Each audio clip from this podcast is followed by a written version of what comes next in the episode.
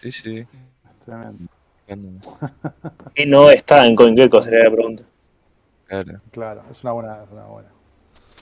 Esa es, esa es una, una buena pregunta de inicio, ¿no? Después de. ¿Cómo.? Nada, o sea, ya en el 2017 tenías que, tipo, eh, salían 10 tokens nuevos por día. Hoy debe ser mucho peor. Y CoinGecko tiene solamente 12.000 tokens, tipo, no le dan los números. Claro. Che, y. y, y- ¿dónde, ¿Dónde mirás vos? Aparte. No, yo miro CoinGecko. de CoinGecko que lo usás. Ok. Sí, yo, yo miro CoinGecko. O sea, CoinMarketCap me parece. eh, o sea, la data tipo te la da mu- muy, digerida, por así decir, como para que vos decías, pero es, es muy diferente. O sea, esto CoinGecko te da toda la data y te, vos decís qué hacer con eso. Eh, Claro. acá en CoinMarketCap es tipo. Es más diferente, es mucho más flashy, mucho más user friendly, por así decir. Eh, pero bueno, está copado igual. Eh, Sí, no, no, bien, son herramientas, ¿no? Este, pero hay como a, una, a, un, a un lugar donde decís, tipo, como una lista curada de, de tokens, eh, o al revés, puede ser interesante, ¿no? Como una especie de, hablábamos del anti-POAP, ¿no? Como sacar un POAP para decir que no fuiste a tal evento. Eh, onda, sacar una lista de tokens que sabes que son falopa mal y, que si pones te van a, te van a robar toda la guita. Eso, había una lista. Ah, no, en 2017, en 2017-2018 había una lista de esas, tipo. eh, que nada, que te pasaba, tipo, todas las tokens falopa que, tipo, eh, podían hacer cualquier cosa.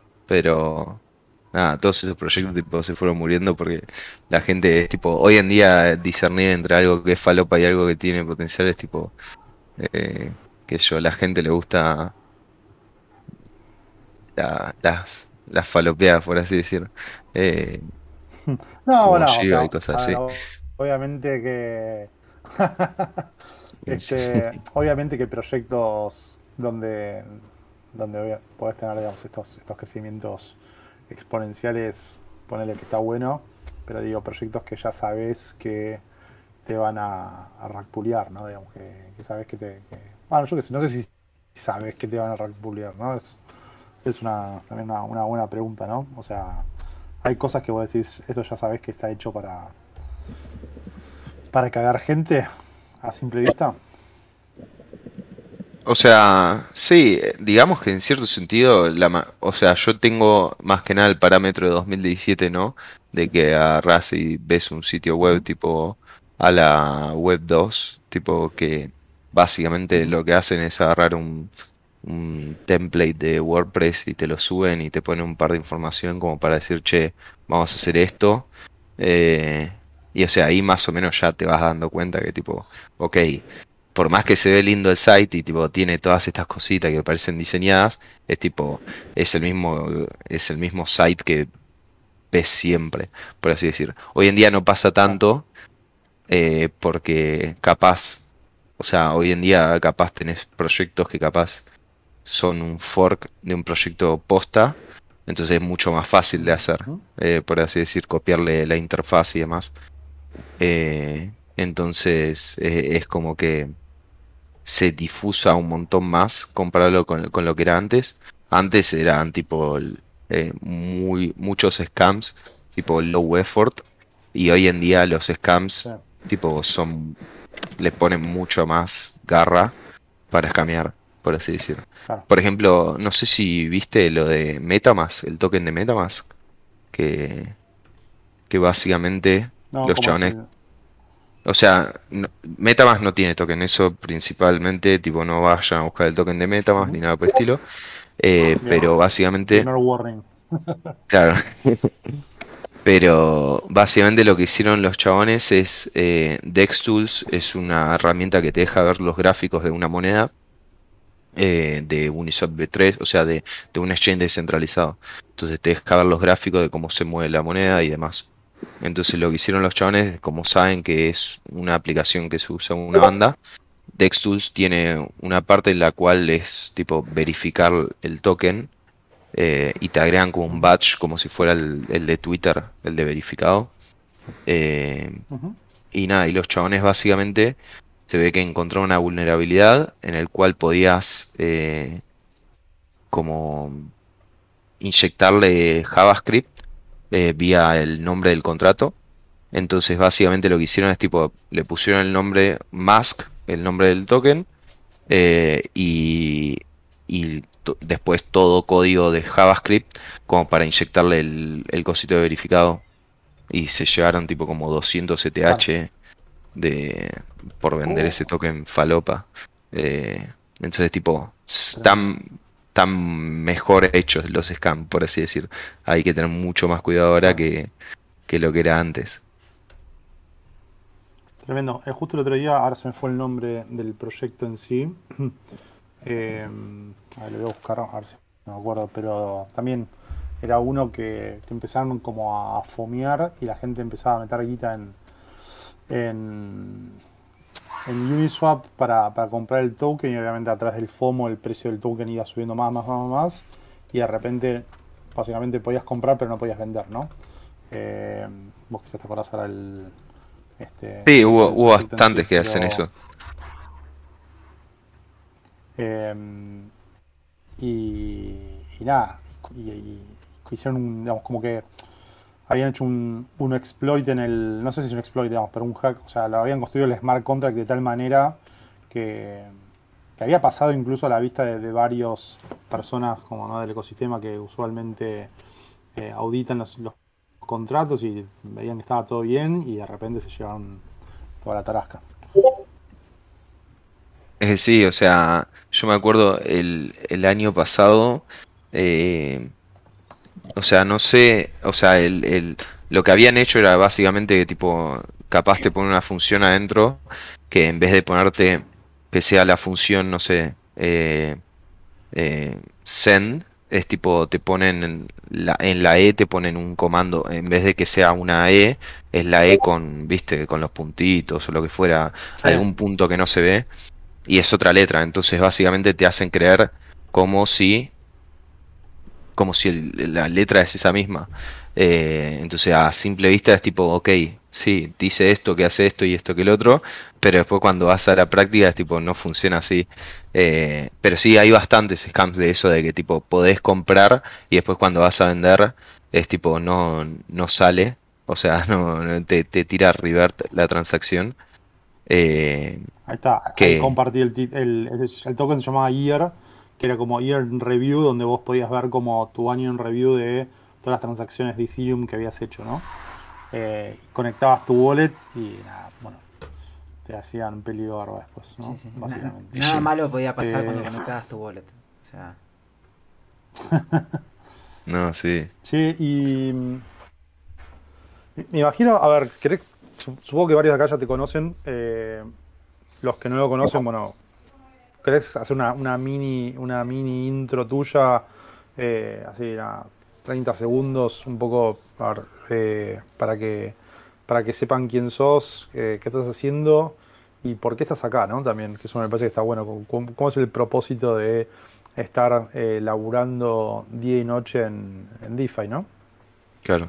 Eh, sí, bueno, yo soy Pepo. Básicamente eh, estoy en el ecosistema desde 2017.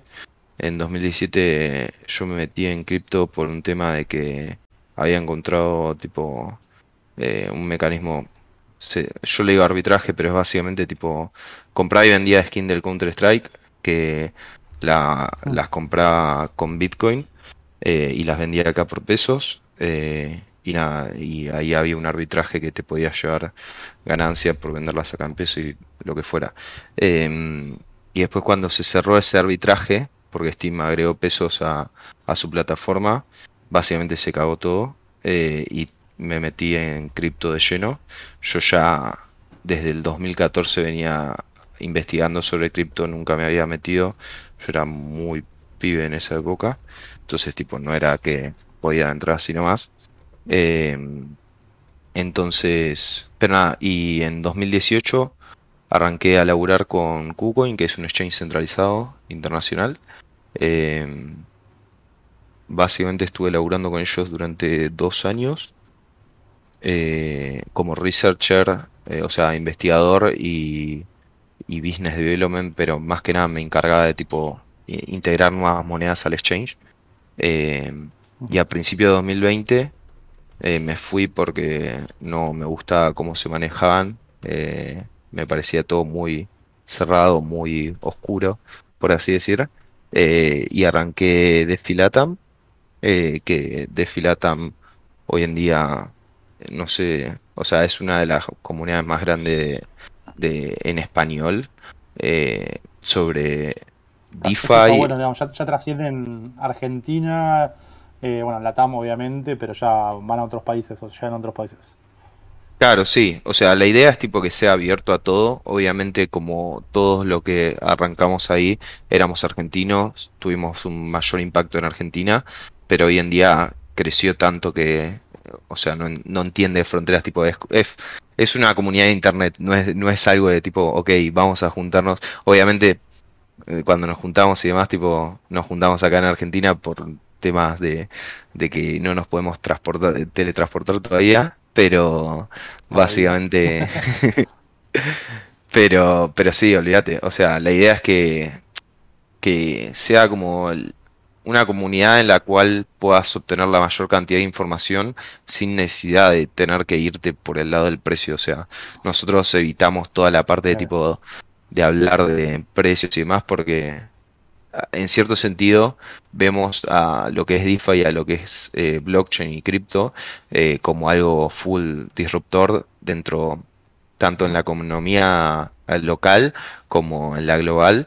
Entonces, en cierto sentido, para nosotros es, ok, mete, o sea, te puedes meter acá, pero ten en cuenta estas cosas, tipo, no es que es todo esto color de rosas y que, ok, puedo ganar plata y esto que el otro, porque no va tanto por ahí, sino que más para el largo plazo, ok, es una tecnología que nos va a servir eh, para no tener restricciones de nada. Eh, entonces nada, nos metimos con esa premisa. eh, Va, me metí yo solo al principio era, estuve como 10 meses tipo solo ahí remando fuerte de Filatam. Eh, el mercado empezó a crecer, eh, la gente quería aprender más sobre DeFi, sobre cripto y demás. Entonces nos fue bien, tipo, eh, la comunidad creció, se metieron gente que tipo eran crack dentro del ecosistema, como, como Lore, Nati, Josex, eh, Facu, eh, y mil personas más que tipo hoy en día son los que reman la comunidad. Eh, y, y nada, eh, hoy en día estamos ahí tratando de, de nuevo, tratar, Tremendo. tratar de llevar un poquito de, de información a la gente. Pero sí. Está buenísimo. La verdad que, mira, justo recién cortamos un, una, una charlita ahí que tuvimos y hablamos de la importancia, ¿no? de la, de la comunidad, que quizás es algo medio, parece ya trillado, pero eh, cómo ir vinculando personas, ¿no? Con, todos estos propósitos que nos va trayendo la tecnología y cómo se van generando todas estas relaciones donde las personas son las que ayudan al, resto de las personas, ¿no? Y es como una especie de bola de nieve imparable. eh, que es hermosa, ¿viste? No, sé, no, no sé cómo, cómo te sentís vos, digamos, de, después del esfuerzo de esos 10 meses, pero eh, uno quizás al, al principio dice, uff, esto no sé si me rinde, y después eh, empiezas a ver que tenés como ciertas situaciones donde realmente es muy gratificante, ¿no? Sí, o sea, para mí, o sea, a mí siempre me sorprendió, o sea, yo la verdad no, no soy un influencer ni nada por el estilo, pero o sea, me gustaba tipo compartir información la cual tipo capaz le sirva a otra gente y demás y capaz pueda aprender sobre eso y beneficiarse por poder comprender un mercado temprano. Eh, entonces es como que ya del principio éramos capaz eh, 50 personas en el grupo y había tipo gente que no sé, porque en su momento compartíamos una banda de noticias, era tipo todos los días, todas las noticias que pasaban en DeFi eh, se compartían. Eh, hoy en día eso es casi imposible de hacer, porque tendrías que estar spameando a ¿Cómo todos por todos lados. estar al tanto ¿Cómo haces para estar al tanto de todo lo que pasa todo el tiempo? O sea, ¿cuál es el, el filtro que pones? O- Bueno, hoy en día eh, los filtros son tipo eh, enormes, pero en ese momento era muy diferente. O sea, en ese momento eran 30 proyectos DeFi, tipo, no, no era tanto, la- las listas eran mucho más cortas. Hoy en día vas a DeFiYama, que es tipo un, un lugar donde te muestra el total value log de todos los protocolos, eh, y, y tiene 2.000 proyectos. O sea, es una locura. Eh, 2.000 proyectos de DeFi que tienen al menos un centavo bloqueado en ellos, en los contratos de ellos. O sea, hoy en día sí es imposible hacer eso, por eso tipo eh, un punto de inflexión que tipo lo dejamos de hacer, pero no sé, al principio era eh, meternos con eso y no sé, salió IFI y éramos tipo los primeros en mandarlo, tipo eh, pasaron cinco minutos y ya estaba la noticia en Defilatam. Y eso era tipo ultra gratificante porque en cierto sentido había 50 personas, capaz una de esas lo veía y te decía, che, repiola esto que compartieron, eh, qué onda, se fue al carajo y esto que el otro, y eran proyectos posta innovadores en su momento. Hoy en día, capaz de 10 noticias que capaz tendría que compartir, es tipo 5 son forks. Eh, entonces, eh, también por eso es que, que dejamos un toque de lado toda la parte de noticias. eh, y, y también porque no nos daba el tiempo, la verdad. Tipo, es, es una locura. Mm. Hoy en día la cantidad de... O sea, y aparte de que la gente también te reclama de la otra parte. Cuando creces más y demás es tipo, che, ¿por qué no tenés esto? ¿Por qué no compartís sobre este ecosistema? Y es tipo, eh, eh, es todo gratis, es todo tipo a, a pulmón. eh, y es tipo, ok, sí, tratamos, no, pero no, no no. llegamos. ¿No tienen, ¿No tienen pensado hacer un modelo más como, no sé, eh, DeFi Pools o algo por el estilo? ¿O no, no- nunca quisieron meterse en, en crear contenido, curarlo, no sé? O sea, en crear contenido sí, O sea, hay- eso, eso 100%. Eh, el asunto está en que tipo, todo lo que son noticias hoy en día ya no es escalable, pero para ninguno. O sea, tenés, tenés que en cierto Ah, sentido. Eh, meterte tipo como un Bloomberg, por así decir, tipo tener todo automatizado y que te lo comparta sin importar tipo de qué proyecto sea ni lo que fuera. Eh, eso sí sería un quilombo. Eh, pero en la creación de contenido sí, o sea, nos, nos, nos enfocamos principalmente en todo lo que es eh, explicar las bases. Después es tipo, ok, después con esas bases puedes ir y, fijarte vos a donde, a donde quieras. El resto, por así decir, eh, o cómo lo interpretás vos eh, y cómo ejecutás con esta información. Eh, pero bueno, o sea, lo más importante es tener la base y de ahí que la gente, nada, pueda hacer lo que quiera con eso. Obvio. Che, y, Sí. y ves una, una evolución en el usuario, o si querés, en el, en, en el humano que está dentro de la comunidad, de, de arrancar como, uh, mirá, tipo este proyecto hizo 1000X, qué grosso DeFi, eh, a ponerse, no sé, a, a codear, digo, para poner un ejemplo medio, medio extremo, ¿no? eh, ¿Ves ese tipo o sea, cosas o- Bueno, de esa perspectiva, DeFi Latam, tipo, no quiero decir que, que fuimos restrictivos, porque, o sea, en algunos momentos sí lo fuimos cuando ah, capaz había días tipo que se iba todo para arriba y la gente tipo solamente empezaba a hablar de precio y esto que el otro, pero o sea, siempre fuimos bastante de, de concentrar la, la, discusión alrededor de, de las fundamentales, como nosotros le decimos, pero eh, entonces, de esa perspectiva, lo que nos pasó mucho es que, tipo, mucha gente dentro de la comunidad eh, que participó siempre desde el principio, que estaba muy interesada sobre DeFi y demás, se fue metiendo en, en proyectos dentro de DeFi, eh, se fue, tipo, o armando sus proyectos o metiendo dentro de otros proyectos, gente que venía del mundo tradicional y que empezó a ver que esto, tipo, ok, era más real de lo que se pensaba. Tipo, no es que, tipo, duró seis meses en 2020 eh, después se fue todo al carajo como en 2017 y en 2000, sí, fines de 2017, 2018 eh, y ya está de nuevo, volvemos a cero. Eh, entonces, nada, sí, hay, hay bastante, hay, hay mucha gente tipo metiéndose fuerte y metiéndose más que nada de la perspectiva, no hace falta que se meta como developer, sino que también como predicadores, por así decirlo. O sea, me, me suena re mal la palabra, pero es tipo gente que capaz eh, no sabe so- sobre development, pero cree que esto es algo interesante y capaz va a su empresa y tipo le dice, che, ¿por qué no nos fijamos en esto? Eh, o va a su grupo de amigos y le dice, che, mira, esto está copado lo que están haciendo. Eh, y nada, o sea, es un ¿Cuáles son toque los, cuáles son los fundamentals? ¿Cuáles son los fundamentals de DeFi by Pepo? Lo fundamental de DeFi. O sea, lo más importante eh, eh, eh, es pensarlo como si fuera una compañía tipo de, de Web 2. O sea, es agarrar y qué, cuál de estos productos tipo te, te va a mejorar tu, o tu libertad económica o te va a mejorar tipo tu vida respecto de tu libertad económica. porque, o sea, DeFi es todo finanzas. No- literalmente todavía falta una banda eh, dentro del mundo de blockchain como para irnos para el lado de identidad y, y, y todo lo que son eh, sectores en los cuales posta se puede irrumpir con, con blockchain. Falta una banda de la perspectiva de que, ok, todavía no somos eh, escalables. Pero, o sea, literalmente es qué cosas te pueden mejorar tu día a día.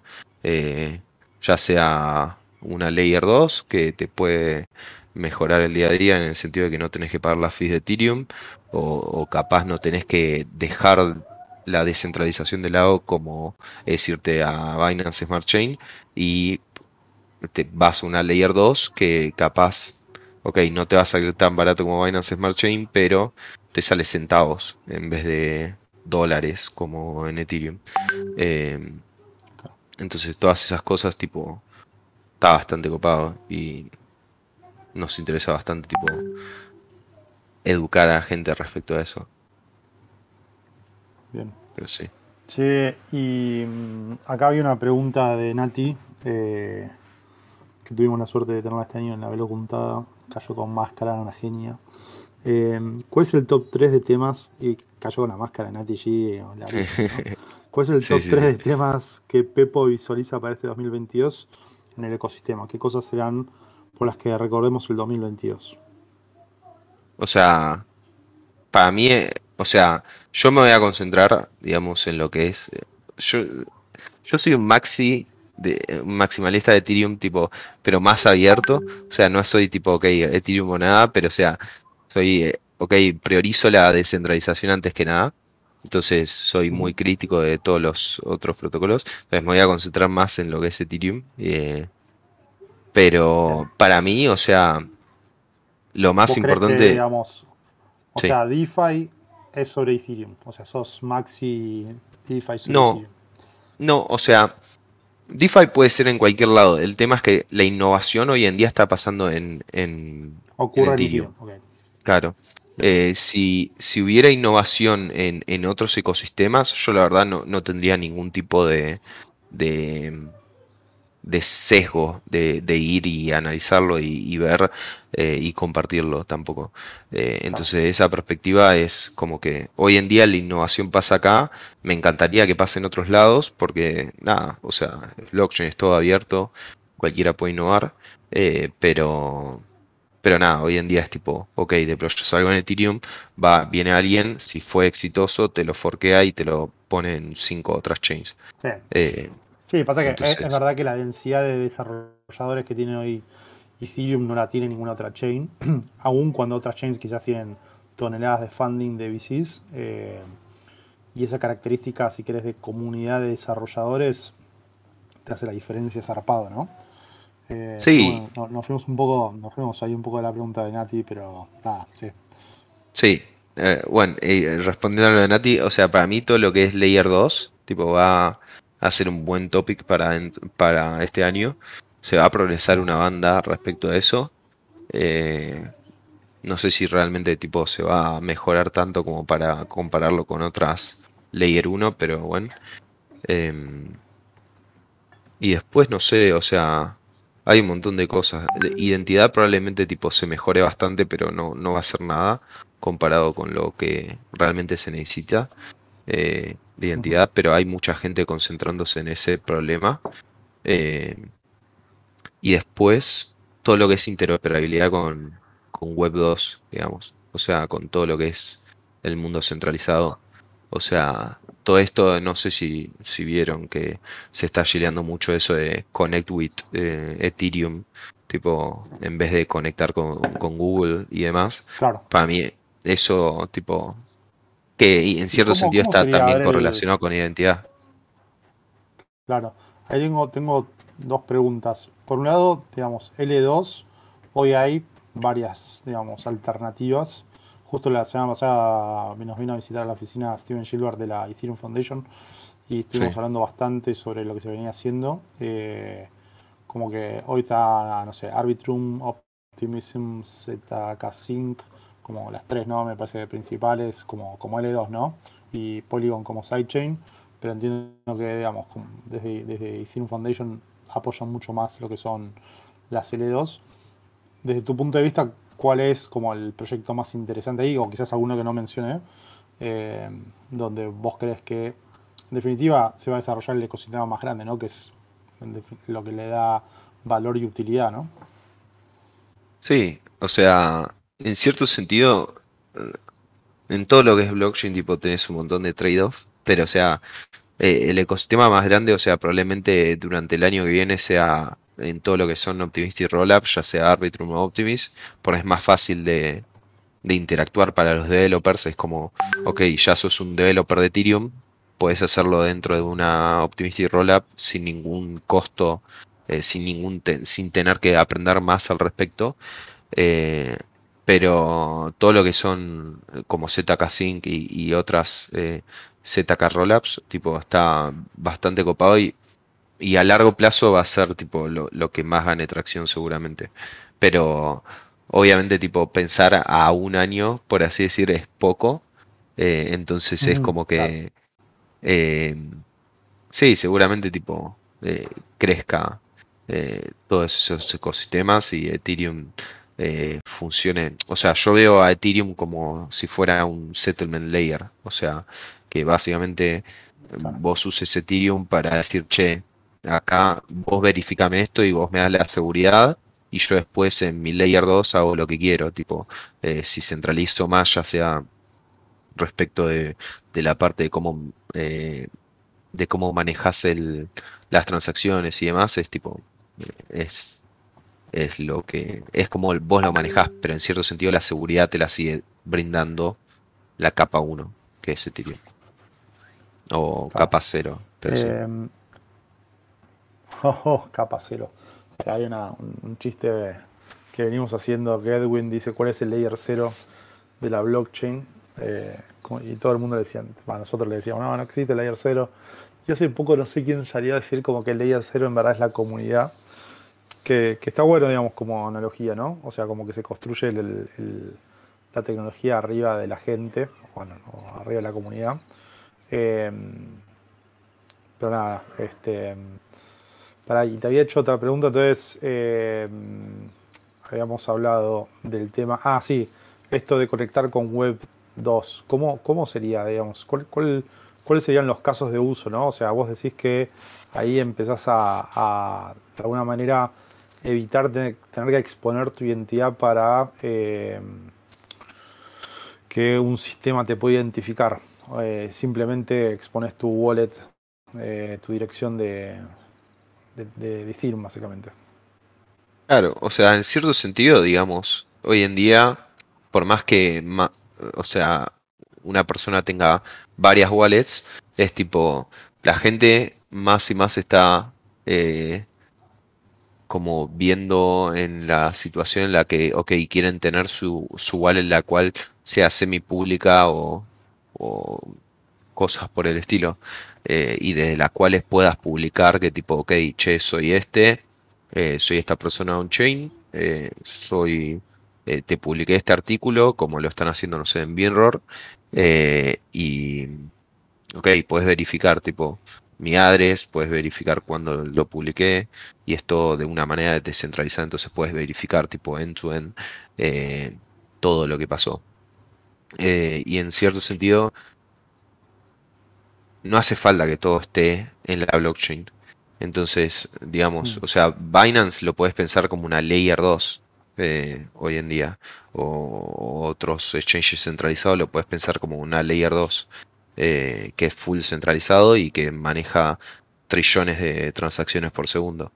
Eh, el asunto está en que vos podés crear un sistema centralizado el cual dependa de tu wallet, o sea, te puedas conectar de tu wallet sin tener que ninguna eh, represión, por así decir, de necesitar KYC o anti-money laundering, tipo, no hace falta, tipo, para un blog que, que sepas quién, quién te está posteando Total. el blog.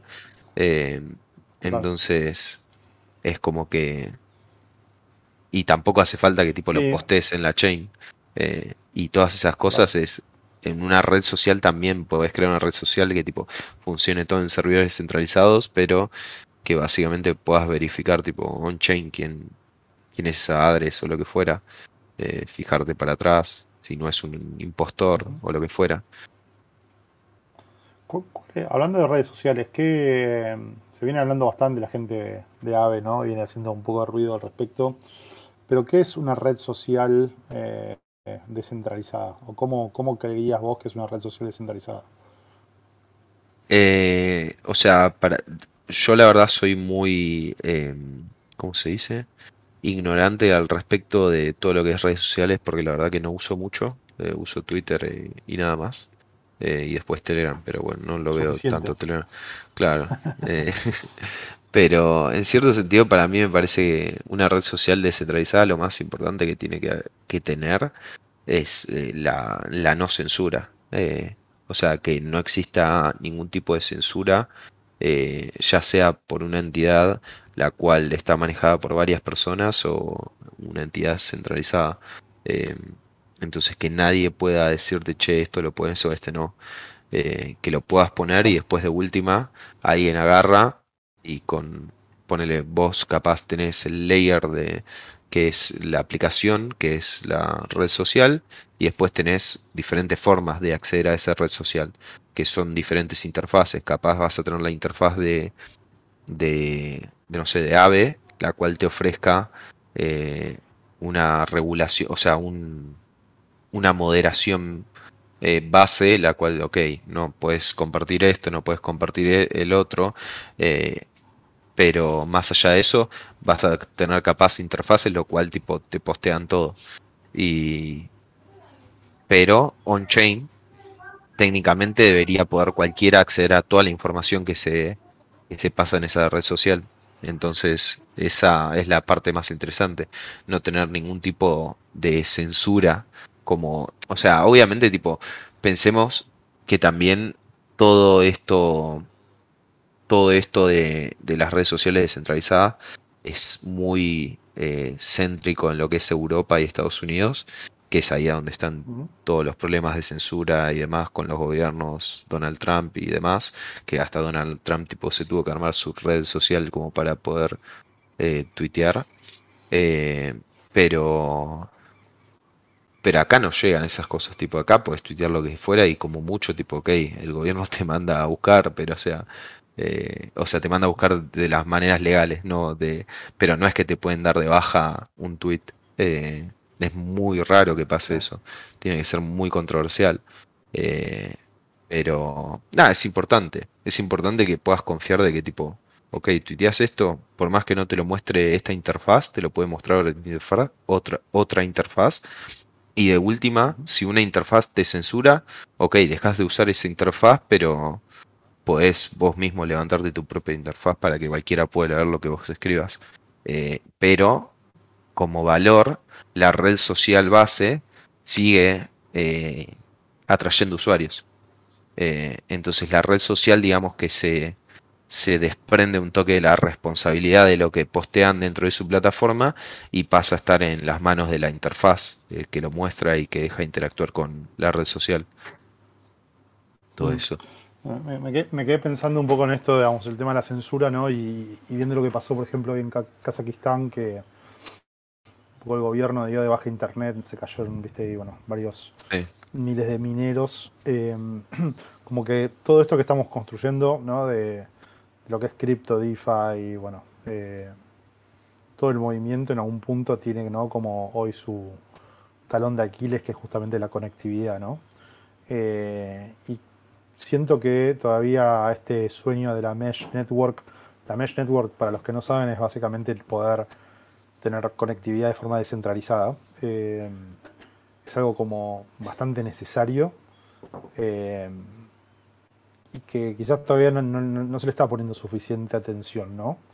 Eh, poder tener un internet que no está controlada por nadie y poder construir, digamos, empresas, soluciones, protocolos, redes sociales, servicios financieros sobre justamente una, una internet que esté más allá, digamos, del, control, si querés, eh, estatal, me parece como eh, bastante clave, ¿no? ¿no? sé si acá alguien conoce sobre algún, sobre algún esfuerzo en ese sentido, estaría bueno este, saber del tema, pero nada, es algo así como pensando ¿viste? En, esos problemas. El, otro día justo Vital que decía como cuáles son las, los problemas que pueden causar las soluciones que vos traigas, ¿no? O algo por el estilo. Hablando de eso, estu- este, em, ¿estuviste con Vitalik cuando vino por acá? Eh, justo dio la casualidad que yo fui a la meetup de de de The Graph y estaba, o sea, cayó Vitalik ahí. Pero, o sea, sí, eh, lo conocí, hablamos apenas un toque, y- pero no quería romper las pelotas. O sea, me imaginaba que tipo iban a estar todos encima, entonces, ok, que disfrute un toque y ya fue. Obvio, obvio. Pero sí. Obvio. Che, ¿y qué, qué te, te, te genera algo que, que el pibe venga acá para Argentina, digamos, o te, te da lo mismo? O sea, está copado, más que nada porque tipo te muestra. O sea, igual digamos que Vitalik siempre fue un gran proponente de que tipo todo lo que es blockchain eh, literalmente es algo, una solución para países ter- del tercer mundo eh, o de tipo países tipo muy Sí, eh, en vías de desarrollo desa- Sí, em, desarrollado. exacto. Eh, entonces es como que para mí fue, vino más en forma de censo, por así decir. También por eso es que lo vimos eh, por todos lados con varios personajes.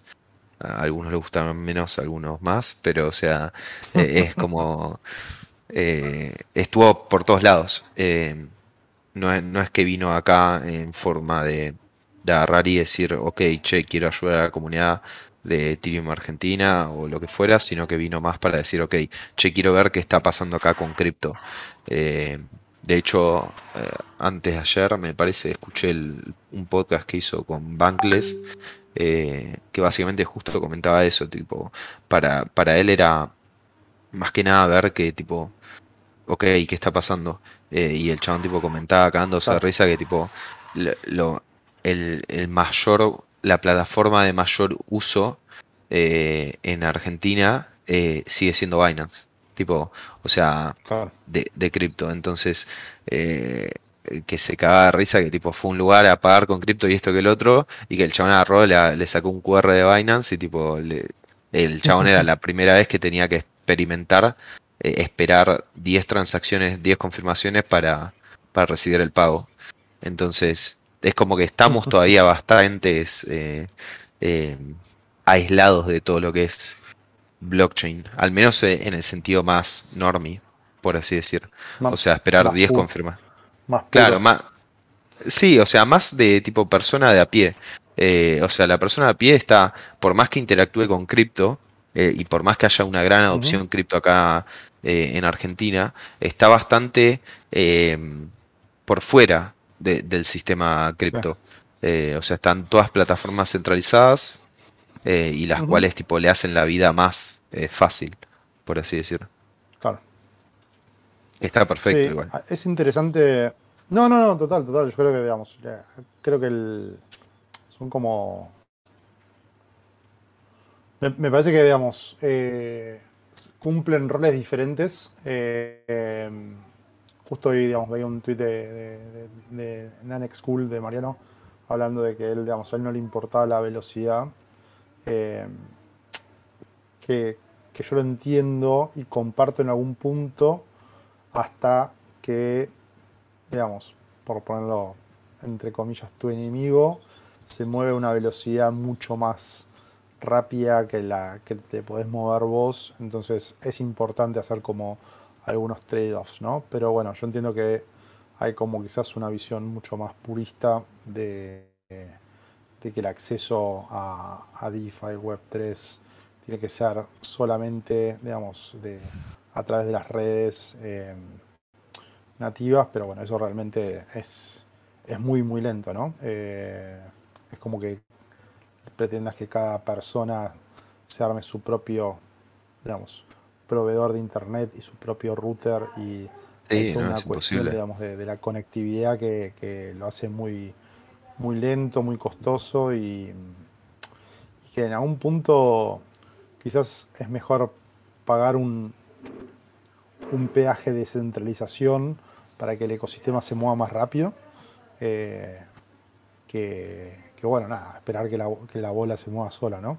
Pero bueno, quizás esa, esa es mi visión, ¿no? Digamos, me parece que cada uno tiene la suya y está, y está perfecto.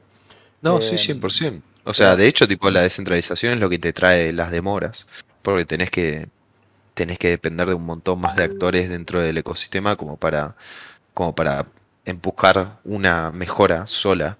Eh, entonces, eh, tenés todo el consenso, tenés un montón de, de costos arriba que, que los estás pagando con la lentitud que tenés de pro- del progreso. Eh, que en cierto sentido también es por eso que a la gente le gusta Bitcoin como reserva de valores, que vos sabés que tipo, si querés meter alguna mejora la cual capaz rompe eh, el sistema, es tipo, vas a tardar eh, dos años en tipo entre que la desarrollás, la pushás, la tratás de adoptar gente que- dentro del, de los grupos de development tipo que, que esté de acuerdo con vos. Eh, la gente, en cierto sentido,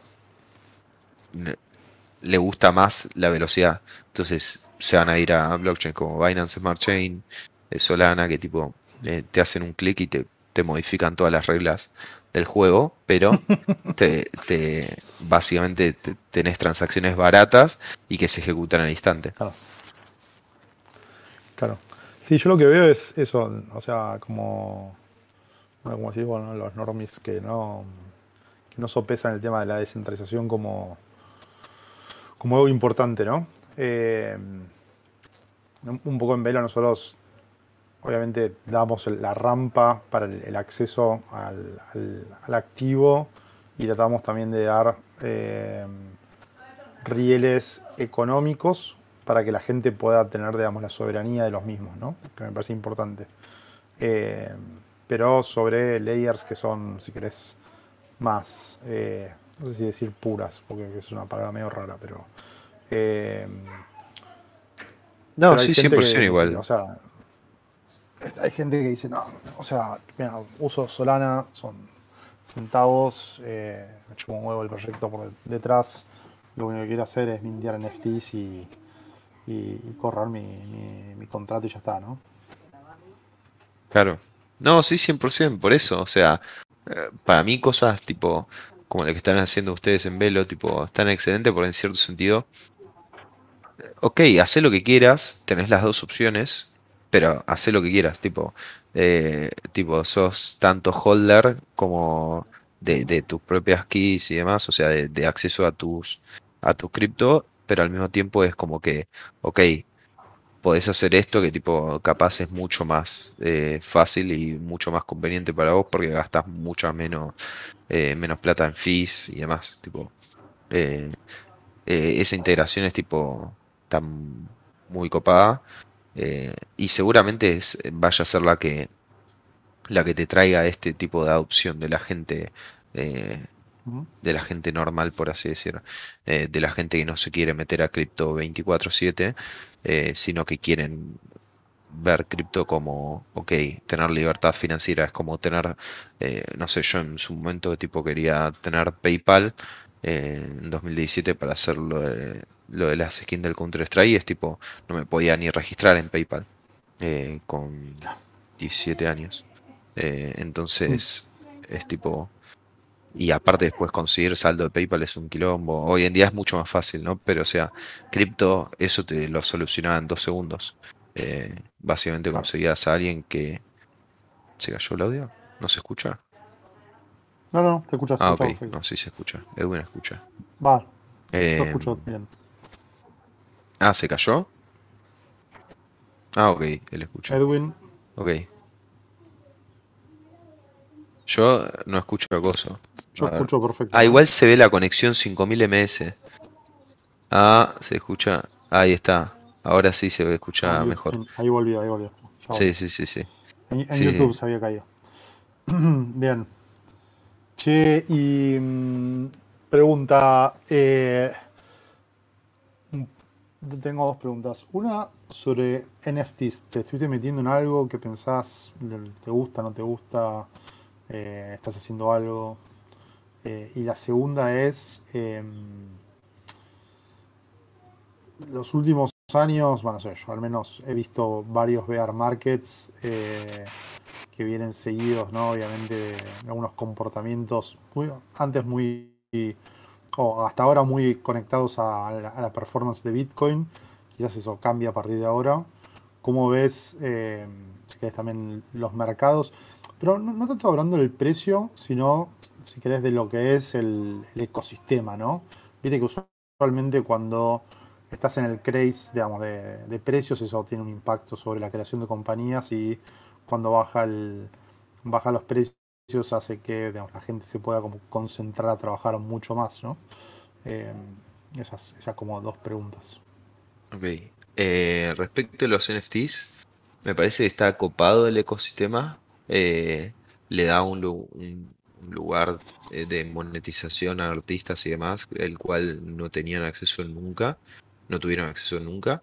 y por eso me parece ultra mega copado. Obviamente, tipo, hay mucha, mucho proyecto que lo está leverageando para hacer eh, cosas que no, no brinden progreso para nada, pero, pero nada, o sea, tipo, me estuve metiendo, pero eh, muy poco, o sea, nada, nada que ver a lo que explotó, tipo, yo toda esa explosión que hubo de toda la gente, tipo, comprando NFTs todos los días y demás, tipo, no, no la viví para nada. Eh, yo en total me parece que compré NFTs de dos proyectos y, y nada más. Eh, así que, qué sé yo. O sea, me parece ultra interesante, eh, y, pero se puede mejorar una banda más por ahí. El tema es que siempre que salga algo interesante es, siempre va a haber alguien que te lo explote para el mal. Eh, pero sí. Pero, y, Y eh, sí. eh, y- y cómo, a ver, ¿cómo es- explicar cómo es explotar para el mal un NFT.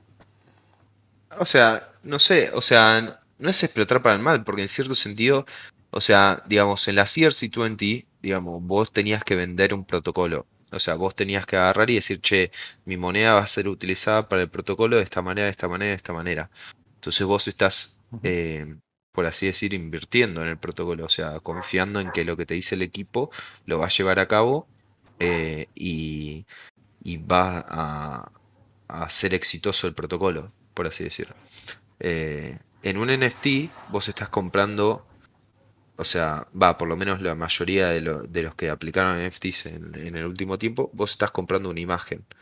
Eh, que esa imagen, ok, te puede gustar y demás, te puede gustar la comunidad que se armó alrededor de ese, de ese proyecto, eh, pero al fin y al cabo es tipo, es solamente una imagen. Entonces cualquiera puede agarrar o sea, yo esto más refiriéndome a los proyectos como los forks de CryptoPunks o, o los que empezaron a seguir eh, los Wildcats y esto que lo otro, tipo, todas esas cosas mm, que eran profile pictures, nada más. Eh, lo del arte, tipo, es, es un, como un campo aparte. Pero, o sea, respecto a eso, ok. Te agarro, te vendo este, esta foto, que después si querés te la pones en Twitter o donde vos quieras, y después eso no hago nada más. Y tipo, vos apenas me terminaste de comprar el coso, yo agarro, me doy media vuelta y lo vendo por stablecoins y me lo paso a mi wallet. Y es tipo, eh, es como un rug pull, pero, pero más, eh, Hmm. más sano, porque en cierto sentido vos compraste una foto nada más, tipo, no, no, no estabas esperando nada más a cambio. Eh, pero sí. Claro. No, pero la, la verdad que la, el potencial o las oportunidades que, que van surgiendo eh, a partir, digamos, de, nada, de la innovación que, que significa, ¿no? Digamos, el, el concepto de NFT, ¿no? Y aplicado incluso a, a temas, digamos, digitales y no digitales también, ¿no? O sea, porque esto se puede aplicar a, a cuestiones físicas eh, y todo ese, como ese puente con, con lo digital y, y el mundo real me parece como súper, súper interesante y que recién se está viendo un poco las, las primeras aplicaciones, ¿no?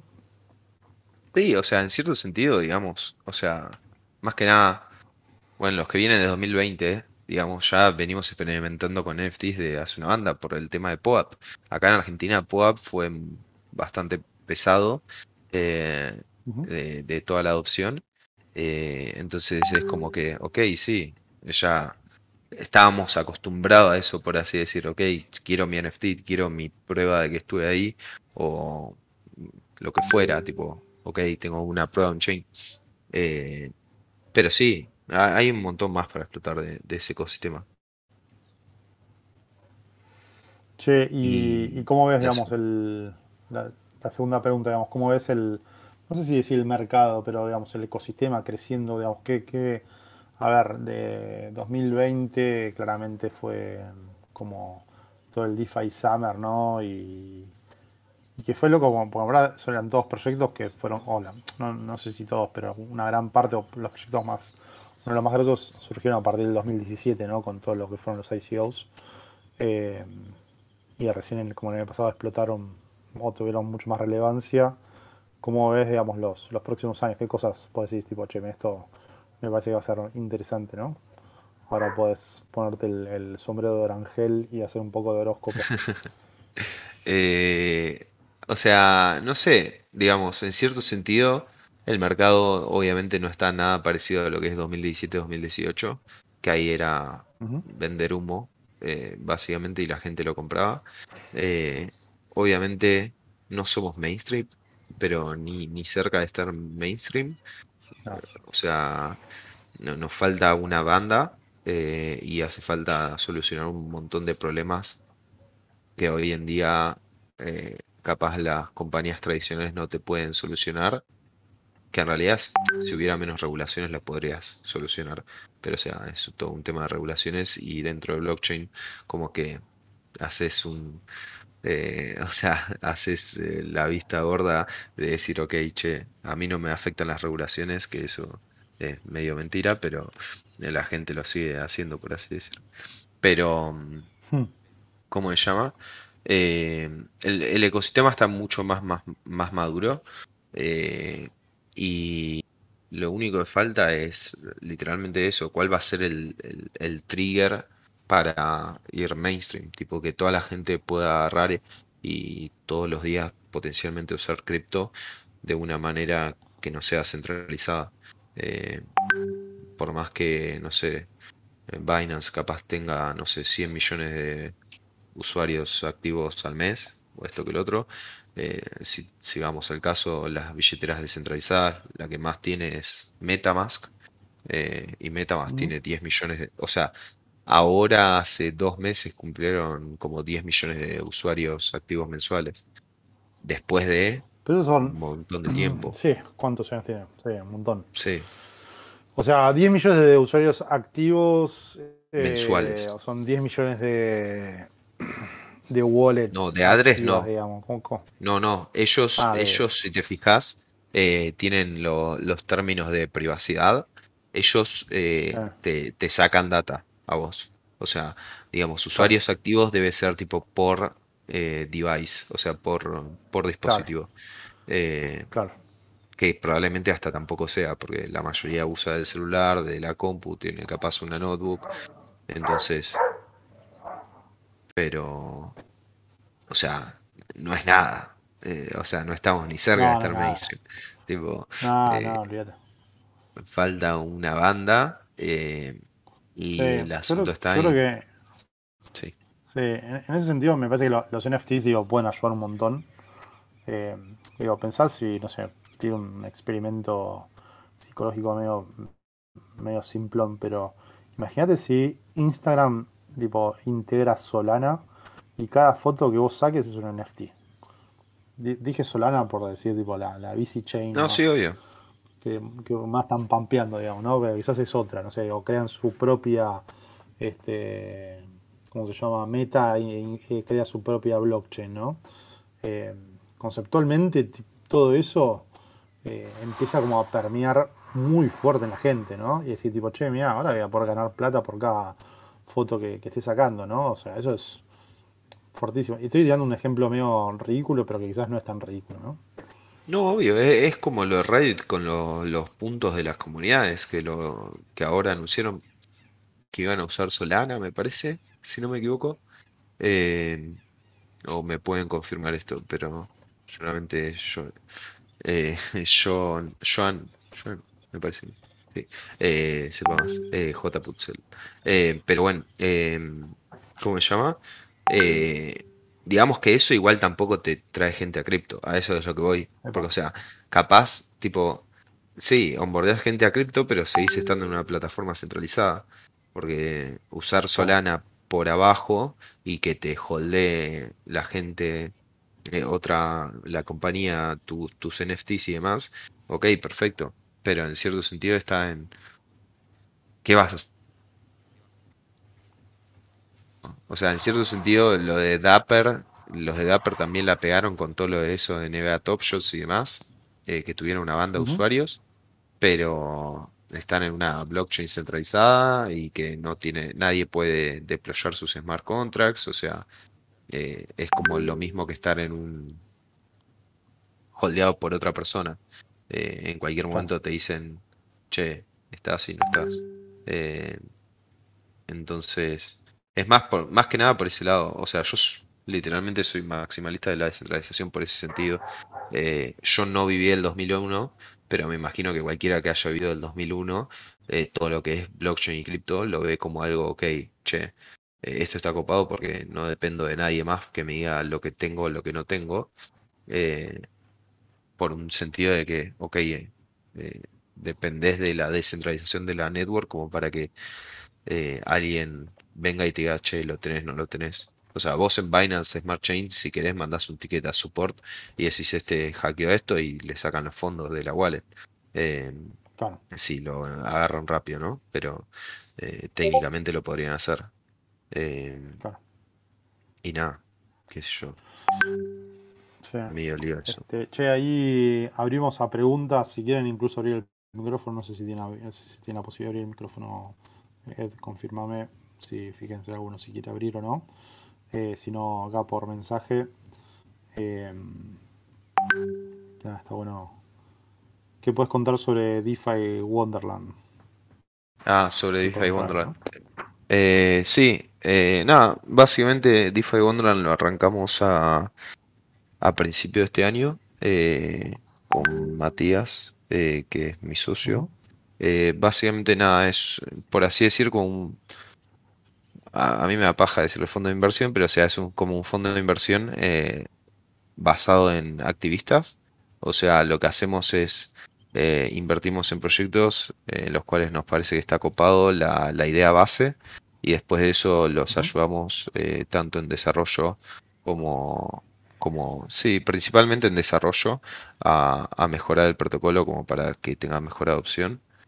Eh, y nada, eso. Como una especie de, de company builder eh, DeFi, o sea, descentralizado. Eh, sí, o sea, centralizado sigue siendo centralizado, eh, Ah, digo, pero bueno, para productos descentralizados, ¿no? Digamos.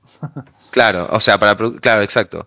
Eh, o sea, no es tipo, digamos, no somos una, ¿cómo se llama esto? Una software factory, eh, porque no es que tipo viene alguien y nos dice, che, nos haces esto y lo vamos a hacer, sino que es, ok, nosotros agarramos, vamos a un proyecto y le decimos, che, nos gusta lo que haces, queremos invertir, ya sea early stage o, lo- o, o capaz ni siquiera hace falta tipo eh, hablarlo con los chavales, porque como los tokens traían todo de manera permissionless es eh, compramos en el mercado y, y después de eso vamos y simplemente desarrollamos para el protocolo. Quieran o no quieran ellos, eh, y después se verá si lo aplican o no.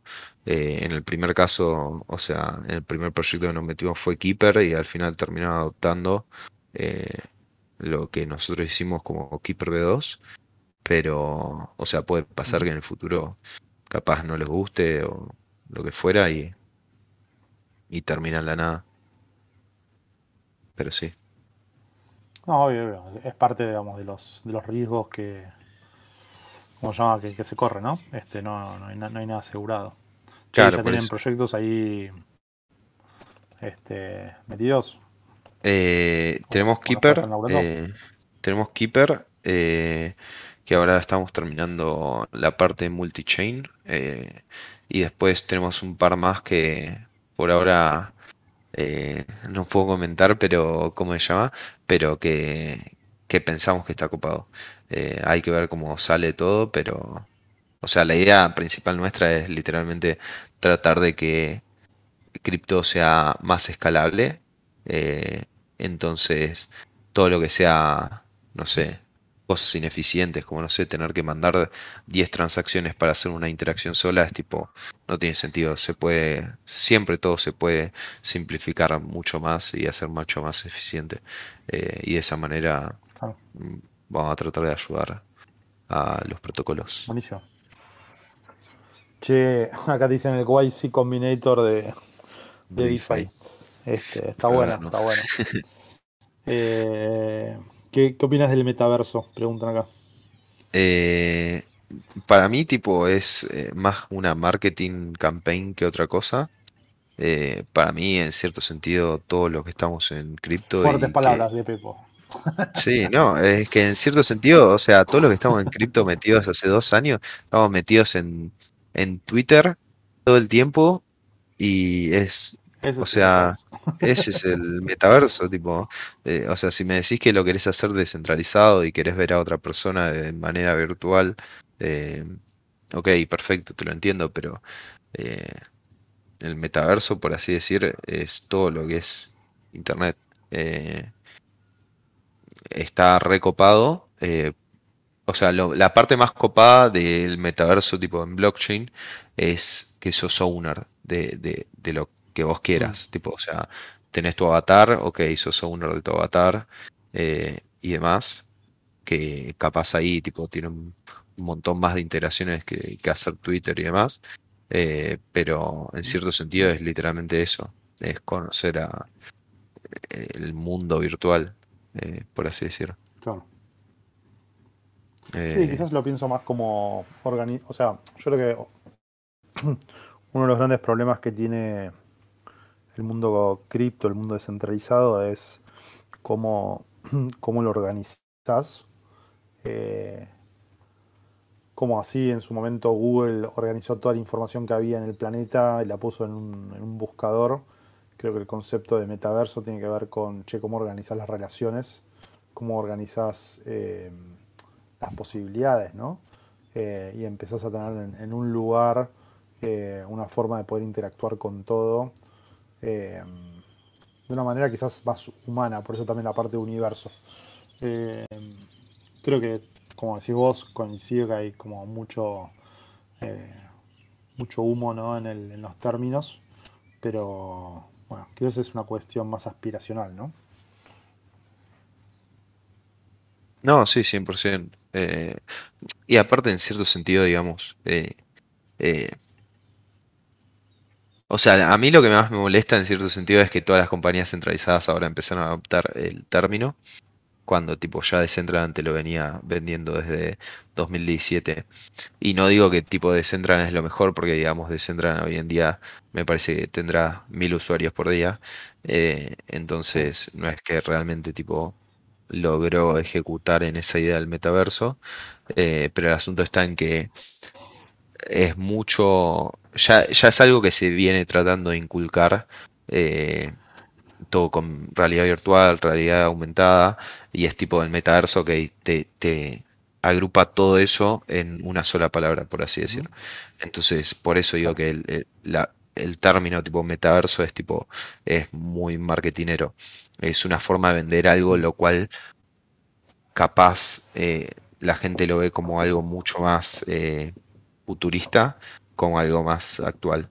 Pero la experiencia de usuario sigue siendo bastante eh, bastante mala por ahora. Mm. Pero sí. Che, No, Ahí habilitaron los micrófonos. Si alguien quiere hacer preguntas con su hermosa voz, este, tienen, tienen ahí eh, la posibilidad de hacerlo. Si no, nos pueden escribir por acá. Em, así que, nada, ahí pueden ir haciendo preguntitas. No sean tímidos. Dale, aprovechen que está el Pepo acá online. Em, Che, ¿y qué le falta al, al ecosistema latinoamericano? Eh, para mí, educación. O s- Porque en cierto sentido, las compañías, o sea, tenemos un mercado predominante de tipo de developers, entonces, o sea, las compañías van a salir. O sea, va a ser natural. Pero el tema, la gente no va a venir eh, si, si no les explicas a dónde tienen, o sea, cómo tienen que moverse dentro del ecosistema. Tipo, la- las personas es como que vos agarrás y podés hacer eh, ingresar una banda de gente mediante una aplicación X y después cuando esa aplicación X capaz se va a bancarrota por, por cualquier motivo, ya sea que te está f- subsidiando las transacciones o lo que fuera, es ok, ¿y qué hacemos ahora? Tipo, entonces, si educás, tipo, tenés usuarios a largo plazo, eh, los cuales se te van a quedar por, por las fundamentals, literal. eh, y si no, es tipo, ok, vas a tener usuarios los cuales traten de beneficiarse de, de la aplicación del día o la DApp del día. eh, y hay que ver qué onda eso. Pero sí. Bien. Che, acá decía, ¿cuál es tu opinión con respecto a protocolos con KYC como Aave Arc? Eh, o sea, eso, digamos, es... eh, lo- lo- o sea, lo de protocolos con KYC literalmente, tipo, es una extensión más de blockchain, tipo, no, está perfecto, va a existir y no sé si, si va a ser escalable, eh, porque, porque nada, o sea, tenés que también ver cómo manejas la parte de identidad, pero... eh, Literalmente es, es algo que va a existir. Es como si Binance dijera, tipo, es como Binance eh, haciéndote la Binance Chain, no la Binance Smart Chain, sino la Binance Chain, que tipo, la única manera que in- de Mm. ingresar que tenías a la Binance Chain era mediante Binance.com. Entonces es, ok, es una blockchain permissionless, pero que la única manera que tenés de ingresar es con KYC. Ok, perfecto. Eh, entonces, tipo, eh, van a existir todos esos sistemas y son necesarios, más que nada por, por las regulaciones que ya están impuestas, eh, que de hecho hay, hay un montón de... No, no sé cuándo, cuándo arranca lo de la FAFT, FAT, FATS, no sé cómo se escribe, eh, lo de la FATS, bueno, no importa, tipo lo de la, lo de los, las Sí, sí, sí, transferencias el, de 10 mil dólares. pasa- La sí, Financial Action Task Force, que es tipo como una agrupación de varios países que, que, que dicen, ok, ¿cuál es el mecanismo de anti-money laundering que vamos a, adoptar dentro de esa asociación?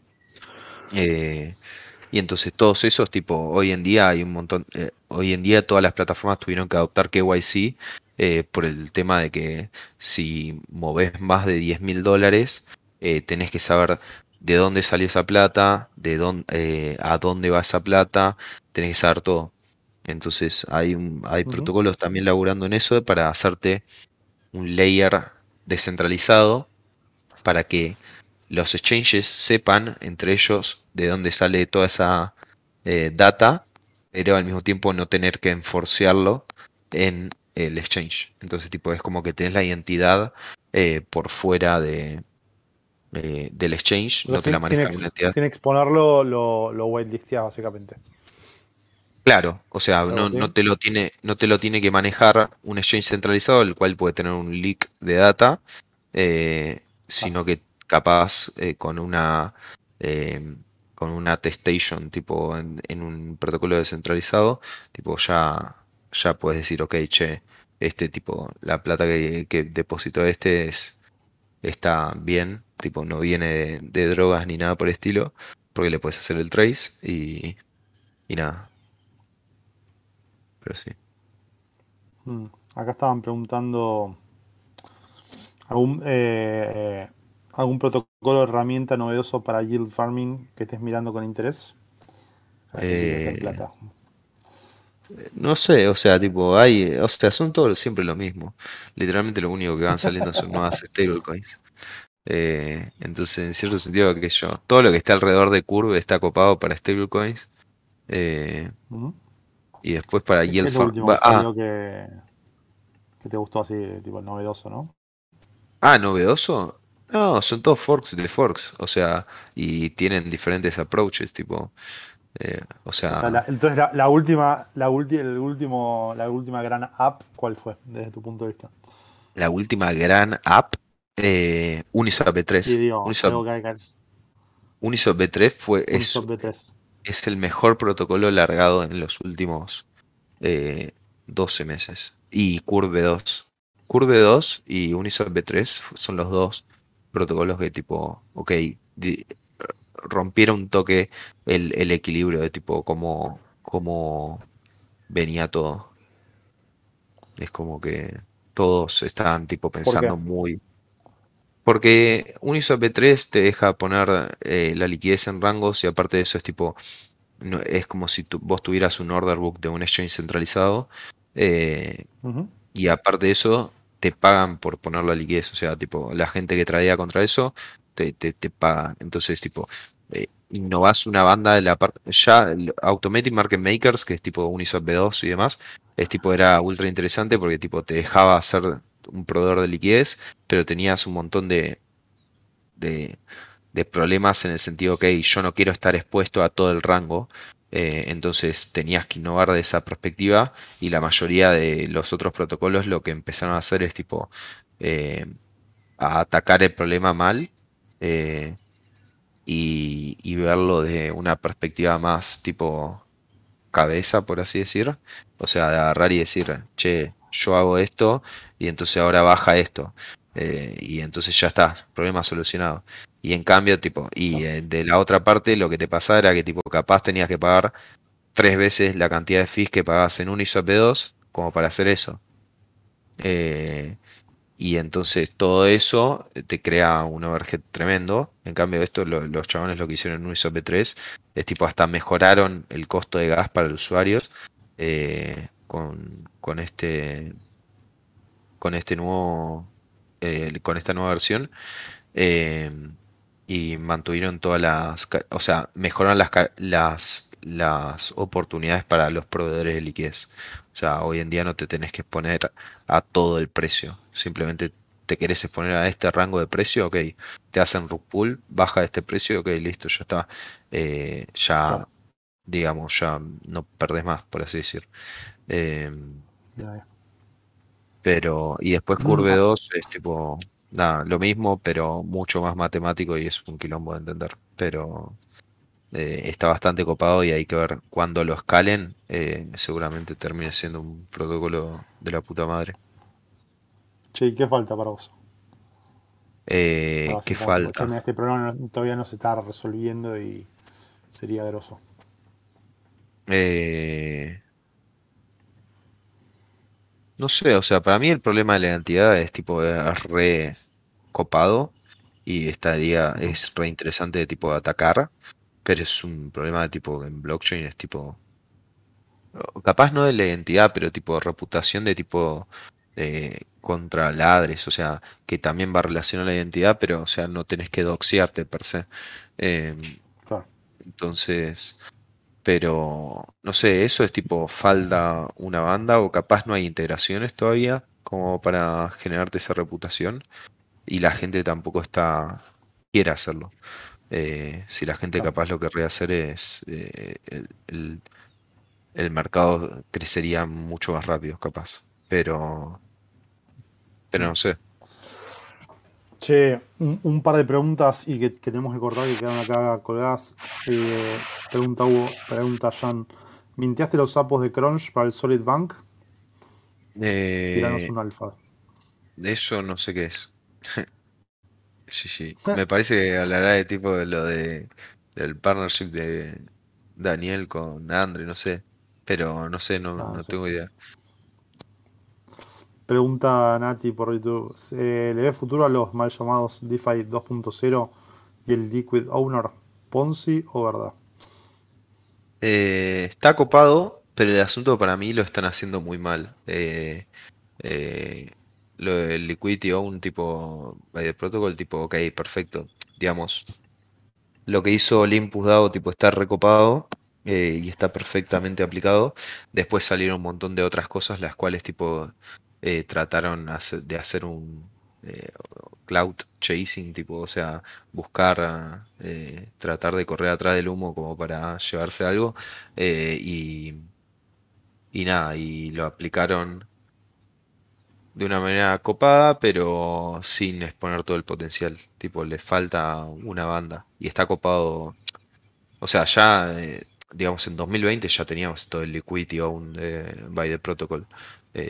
Ya los protocolos salían, te ponían la liquidez con la guita que habían recaudado y esa misma liquidez se la quedaba el protocolo y le generaba fees para el protocolo.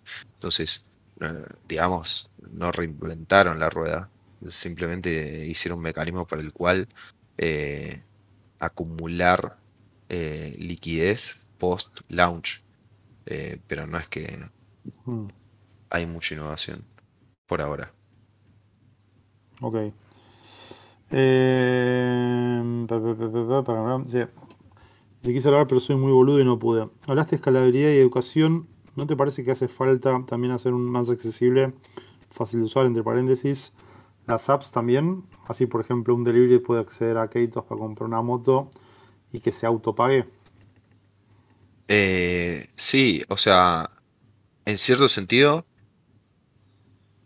la escalabilidad también te va a brindar eso, porque en cierto sentido, si vos tenés que sacar un, préstamo, eh, un, sí, un crédito para comprarse una moto eh, y que se autopague, no vas a estar pagando capaz el crédito de 600 dólares, eh, no lo vas a estar pagando 60 dólares de transacción en la blockchain.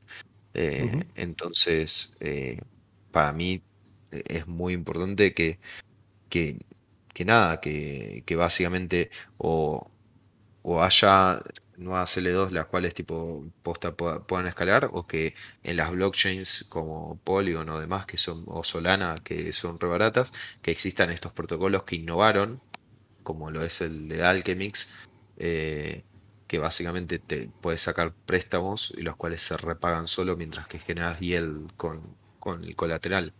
Eh, entonces y que eso hoy en día literalmente es un tema de escalabilidad de los propios teams de, dentro de lo que estás interactuando. O sea, no sé, hoy en día yo soy muy cercano a lo de Ian, por eso voy a hablar desde el ejemplo de Ian, Ian Finance. Ah. Eh, los chabones, eh, básicamente, no es que no tienen equipo, sino que lanzar en varias blockchains es un quilombo. O sea, porque no, vos no es que tipo largás y ok, anda. Es tipo, largás y lo tenés que mantener.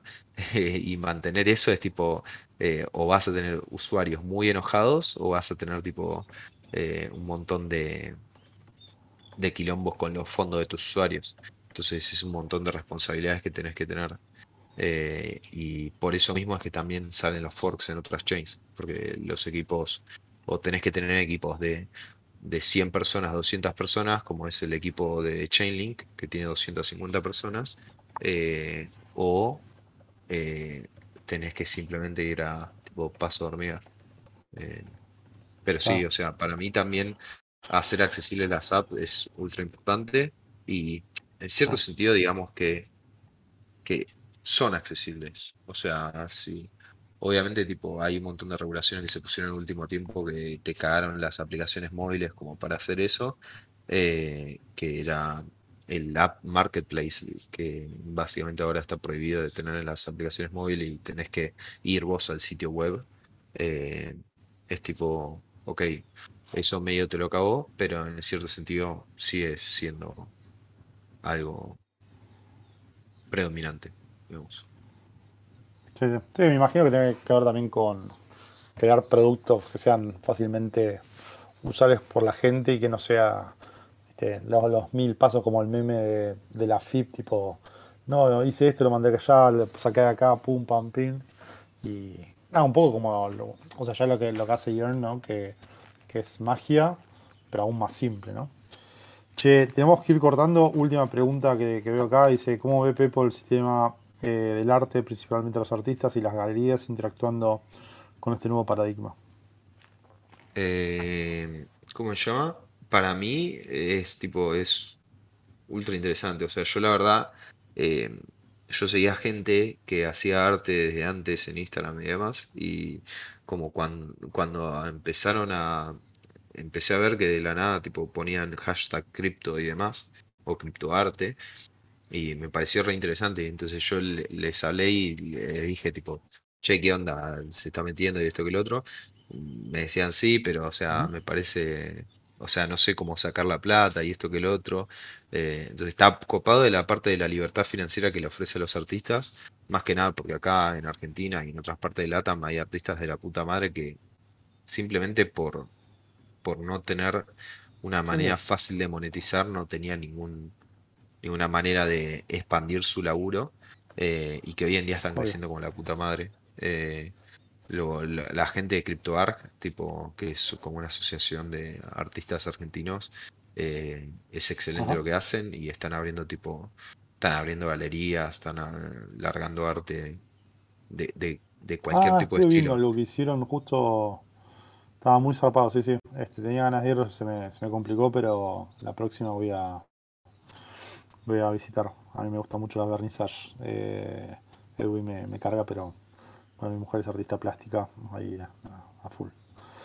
No, sí, Che, 100%. Pepo, eh, gracias por sumarte. La verdad que un lujo siempre charlar con vos, una, una catarata de, de conocimiento y, y nada, y humildad, que, que para mí es lo, lo mejor también de, de, de algunas personas de este, por suerte la mayoría de este ecosistema. Así que nada, ahí a, seguir educando, a seguir creciendo y bueno, a, a construir que, que todavía falta un montón, ¿no? No, 100%. eh, eso es lo más importante. Y cualquier cosa, eh, nada, de, de mi parte es tipo cualquier ayuda que necesite alguien, alguna persona que capaz está desarrollando algo nuevo dentro del ecosistema. Eh, todos saben que tipo so- soy ultra mega abierto a hablar, así que nada, me, me avisan y ayudo. Y si no, tenemos la comunidad de Filatam, que también de esa parte eh, cualquiera tipo se puede mandar a, a ayudar. Así que nada. Eh, ah, ah, y tiro chivo. Aprovecho tiro chivo. eh, básicamente, ahora arranca la Community Call de Filatam, así que si quieren eh, venirse para, para la comunidad, eh, para el Discord de Filatam, para seguir acá en lo que arrancamos acá, ¿Cómo es el, el- Ah, eh, para me parece. A ver, me parece que comunidad.desfilatam.com debería andar. Sí, anda. Uh, pará. ¿el que quiero? No. ¿Lo tiré mal? Ah, no, lo tiré bien. Ok, sí, se me movió nada más. Ahí va. Bien, hiciste bien tu trabajo. Che, Pepo, gracias, vieja. Este, nada, un lujo. Gracias a todos por sumarse y nos vemos la semana que viene. Un abrazo grande. Que estén bien. Abrazo, gente. Chau, Chau, chau. chau. Abrazo. Che, hacemos, si quedan algunos ahí activos, hacemos eh, un breve anuncio. No sé si estás roaming ahí, Edwin. Sí, pollito. No Bueno. se vayan, no se vayan. Queríamos.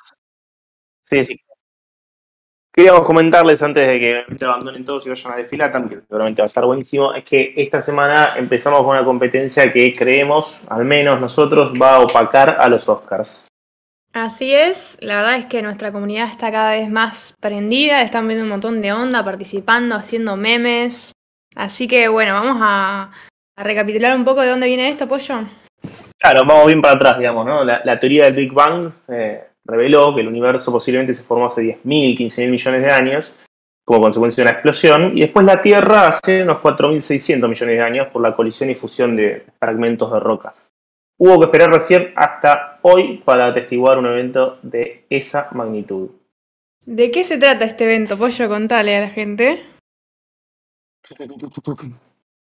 El meme maker de la semana, gente valiosa, obviamente, si la hay, la que aporta con memes, tan valiosa que queremos darle un premio que está a su altura.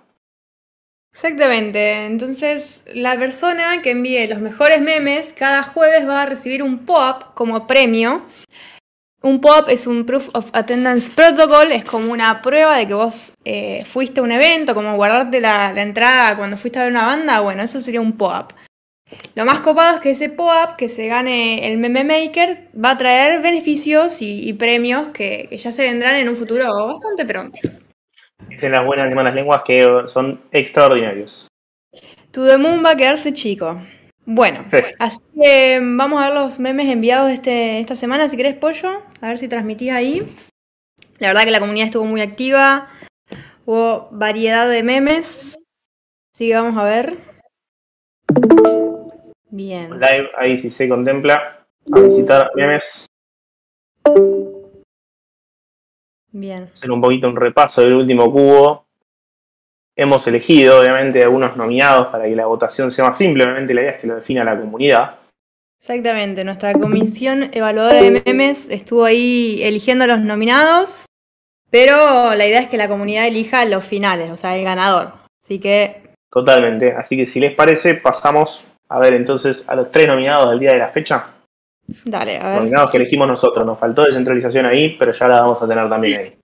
Nuestro querido Roger, el, el- nuestro mayor contribuyente del canal de memes, no nos falla cada semana. Si no conoces a Roger es porque no estás en el Discord, así que sumate. Tenemos después a BNP Consulting en Twitter, que tiró uno que a mí, a mi particular gusto, la verdad me pareció muy bueno. Obviamente fue un poco al corazón de Velo, ¿no? Sí, sí, fue muy bueno, no, no queremos sesgar las opiniones de la comunidad, pero tuvo aceptación, hubo gente que dijo yo después de ese meme no participo más. Pero Nos bueno, está obligando a hacer un viajecito a Uruguay, ¿no? Y a la República Oriental y ver si podemos convencer a algunos de que nos esperen un poco. exactamente. Bueno, ¿y cuál Y es por otro? último, Nico Abramovich, también en el canal de Discord. Nos criptobelonizó a Osvaldo Laporte.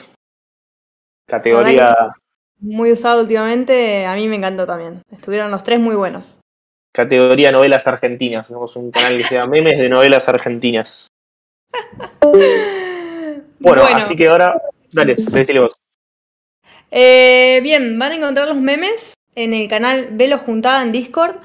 Así que por favor les vamos a pedir su colaboración para que voten el que más les gustó, reaccionen con, con un corazoncito al que más les gustó y vemos quién se lleva el pop.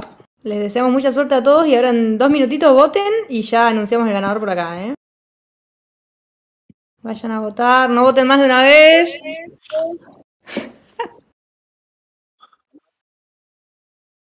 Traten de votar uno de los tres, porque si votan los tres, vamos a terminar por ahí empatados. Claro. Elijan su favorito. Parece que la gente empatiza con Uruguay. Eh, sí. Tuvo éxito, tuvo- mira, ahí Nacho estaba. Pollo. Sí, el el de publicaron Uruguay. casi que sobrándonos, aparte, diciendo ya está, cierren todo. Bueno, dos minutitos más. ¿Ya votaron todos? Chan, chan, chan, chan. ¿Cerramos, chicos? Yo creo que, que ya es clara la, la victoria. ¿Qué dicen Bueno, ustedes? 5-4 se puso parejo de golpe. Uy, uy, uy, uy, uy. Chan, chan. ¿Vos votaste, Pollo? No quiero sesgar, eh, creo que acabo de hacer mi voto en este momento. Tenés que votar, tenés que votar. Uh. Claro ganador, claro ganador. Y aparte lo mandó por Twitter, así que vamos a tener que ir a comunicarle, ¿no? Sí, sí. O tal vez acá, ¿no? Mira, acá Nacho quiere saber. mm, Se ve que no entendió el meme. No, lo que pasa es que Velo eh, lanzó en 136 países. En varios países limítrofes, pero justamente Uruguay no fue uno de ellos. Entonces tenemos varios uruguayos reclamando a Velo en su país. Eso fue lo que pasó, Nacho.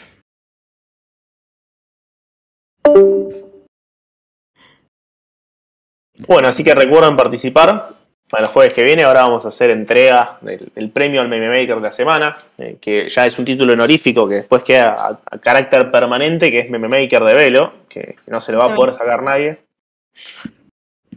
Y bueno, veremos, veremos qué se trae ese pop para el futuro, ¿no? Algún beneficio extraordinario va a haber. Así que bueno, ahora vamos a avisarle a, a Nico en Twitter. Nico no, a um, VIP Consulting. Vamos a Ay. ver cómo se llama. Porque lo, lo mandó bajo el nombre de su empresa. Bien, bien, bien, bien, muy bien. Bueno, y, quiero ver muchos, muchos, muchos memes para la semana que viene. Eh, a ver quién se gana el pop del meme maker. Toda la creatividad que llevan dentro. Exactamente. Bueno, hasta luego Romy, hasta luego Ed, hasta luego gente. Gusto. la semana que viene. Adiós.